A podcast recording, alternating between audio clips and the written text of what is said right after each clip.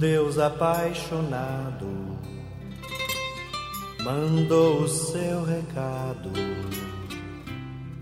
por meio do seu filho, e o filho foi Jesus.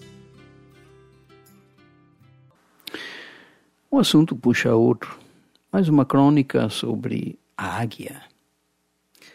A águia empurra suavemente seus filhotes para a beirada do ninho. Seu coração maternal se acelera com as emoções conflitantes, ao mesmo tempo em que ela sente a resistência dos filhotes aos seus persistentes cutucões. Por que a emoção de voar tem que começar com o medo de cair? Ela pensou e se questionou, se perguntou. Esta questão secular ainda não estava respondida para ela. Como manda a tradição da espécie, o ninho estava localizado bem no alto de um pico rochoso, nas fendas protetoras de um dos lados dessa rocha. Abaixo dele, somente o abismo e o ar para sustentar as asas dos filhotes. E se justamente agora isto não funcionar? Ela pensou. Mas, apesar do medo e da preocupação, a águia sabia que aquele era o momento, apesar de toda a sua ansiedade. Sua missão maternal estava prestes a se completar. Estava ainda uma tarefa final: o empurrão. A águia tomou-se da coragem que vinha da sua sabedoria interior.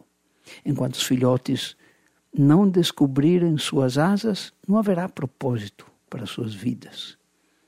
Enquanto eles não aprenderem a voar, não compreenderão o privilégio que é nascer uma águia. O empurrão era o maior presente que ela podia oferecer-lhes. Era seu supremo ato de amor. E então, um a um, ela os precipitou para o abismo e eles voaram. Muito bem deu para captar o significado alegórico deste processo todo da águia? Imagino que sim, né? Então eu termino por aqui. Ao longo do caminho existe um pão e um vinho que enchem de sentido a vida de quem vai.